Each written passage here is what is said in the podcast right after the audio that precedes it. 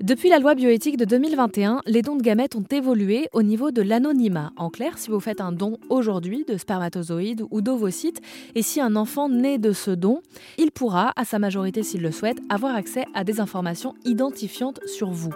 Qu'est-ce que ça implique? On fait le point avec Marine Janté, directrice générale de l'Agence de la biomédecine.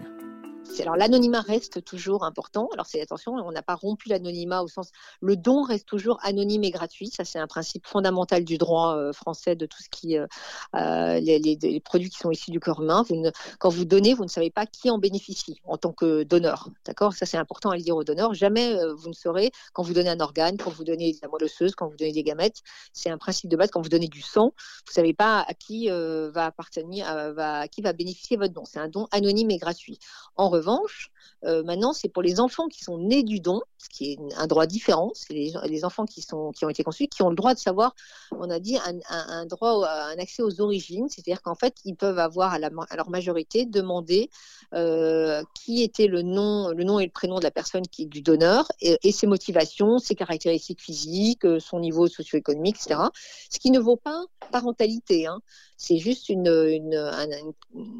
réponse auquel les enfants sont très, qui sont issus d'un don sont souvent attachés. Il y a des, ils ont des questions et ça leur permet de répondre en partie à des questions qui peuvent légitimement se poser. Et ce ne sera jamais les parents qui ont bénéficié du don qui peuvent avoir accès à ces, données-là. Hein. C'est toujours l'enfant uniquement. C'est une des raisons pour lesquelles on doit aussi, euh, une des justifications de notre campagne, parce que là, on a des stocks, autant je vous ai dit, il n'y a aucun stock sur les ovocytes. Ça, c'est en, en fonctionne en flux tendu. Euh, mais par contre, on a des stocks de spermatozoïdes qui permettaient jusqu'à présent de répondre à peu près à la demande. Mais là, les stocks anciens, entre guillemets, ancien régime, ils n'ont pas, ils ne permettent pas cet accès aux origines parce qu'on a, on n'a pas gardé l'identité des donneurs. Vous pouvez quand même les utiliser alors? Jusqu'à Maintenant, on a, une date. La loi a prévu un décret qui a, été pris cet été, et donc euh, les, la ministre a décidé que à partir du 31 mars 2025, on ne pourra plus utiliser ces anciens stocks. Donc, en fait, on a trouvé un, il fallait trouver l'équilibre euh, compliqué entre euh, là actuellement, pour vous donner une idée, on a 90 000, au 31 mars 2023. J'ai pas les chiffres plus récents parce que l'enquête est en cours. On avait 90 000 paillettes encore disponibles ancien régime, et on avait commencé à reconstituer un nouveau stock, parce que depuis le, le, vote de la loi, tous les gens, les nouveaux donneurs, euh, donnent sous le nouveau régime, hein, évidemment. Mais on n'avait que moins de 30 000 paillettes sur le nouveau régime. Donc si on était passé tout de suite en disant on ne prend que les donneurs nouveau régime, on aurait encore plus accru les délais d'attente, parce qu'on n'aurait pas de quoi euh, répondre à toutes les demandes. Donc là, on a trouvé un, moyen de dire, toutes les, vu qu'il y avait énormément de demandes en plus à ce moment-là, d'arriver à, dire ben, on, utilise encore pour quelques mois le, les anciens stocks, mais, mais pas de manière durable, parce qu'évidemment, il faut aussi appliquer la loi et permettre aux enfants qui vont naître de ce don euh, de, de, pouvoir avoir euh, accès à ce nouveau droit d'accès à leurs origines. Donc là, on, a, on est dans une période de transition pour ne pas trop allonger les d'attente. Et puis c'était aussi une manière, et ça je pense que c'est important aussi, de, de, respecter les donneurs, parce que c'est des gens qui ont donné à un moment et de détruire leurs paillettes euh, comme ça, de, de, voilà, alors que là il y a encore des demandes. Donc on, mm. on a aussi, c'est une manière de respecter les, les, donneurs, mais dans, voilà, avec une, il y a une fin, il y a une temporalité qui, qui va être euh, définie, euh, qui a été définie cet été.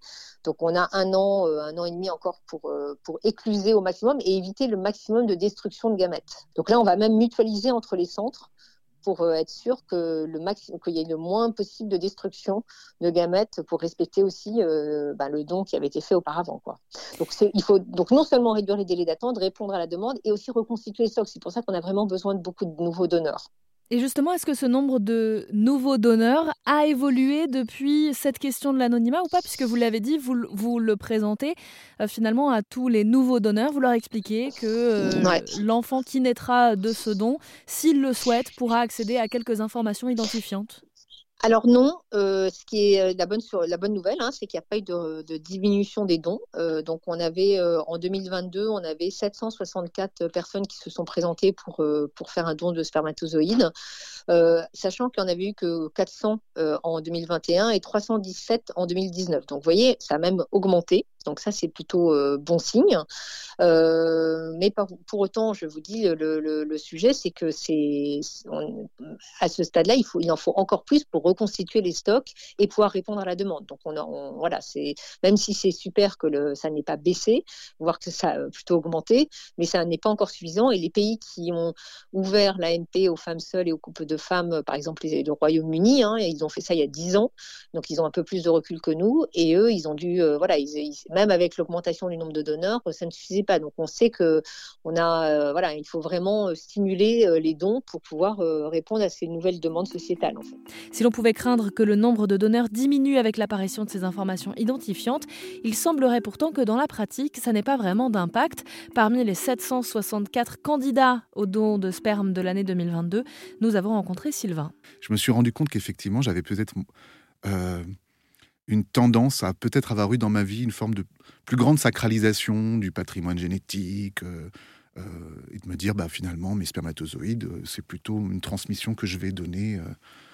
et puis qu'en fait, aujourd'hui, à mon âge, est-ce que c'est une question de maturité? J'en sais rien. Ou, parce, ou à travers cette expérience-là, je me suis rendu compte que c'était des cellules comme les autres et que c'était c'était qu'une représentation qu'on peut avoir. Et je suis assez content de m'en être vraiment détaché parce que je crois que c'est ridicule je suis incapable de prévoir une chose pareille. Je ne sais pas quelles questions ils auront à me poser à ce moment-là.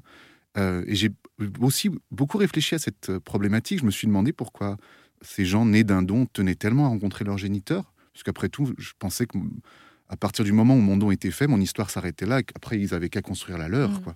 Et finalement, j'ai beaucoup écouté aussi d'interviews. Il y en a pas mal sur Internet de gens, et euh, surtout qu'ils ont récemment dû beaucoup défendre ce point de vue auprès, mmh. auprès du, du, gouvernement pour obtenir ce droit ce droit à, lever l'anonymat des, donneurs.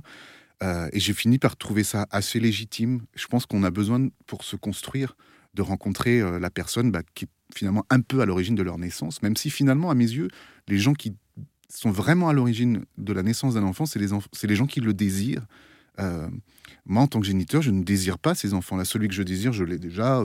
Ça me va, je suis comblé, j'en veux pas plus. Euh, après, oui, les gens qui, veulent concrétiser cette parentalité, c'est eux, les vrais parents. Et c'est très clair dans ma tête. Et je pense que ce sera aussi très clair dans le leur. Et si ça ne l'est pas, ben, je vais les y aider à, mieux le comprendre. En tout cas, euh, voilà. Non, je, ne crains pas ce moment de la rencontre parce que les choses sont très claires dans ma tête.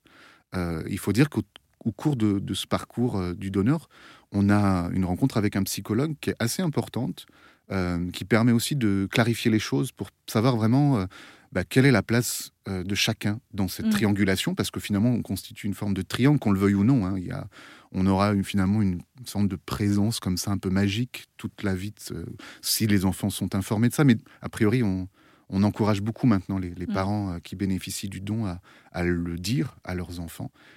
Euh, et, voilà. Et notez que l'Agence de la biomédecine fait également appel aux dons d'ovocytes dont nous parlerons la semaine prochaine sur l'antenne d'Arzen Radio.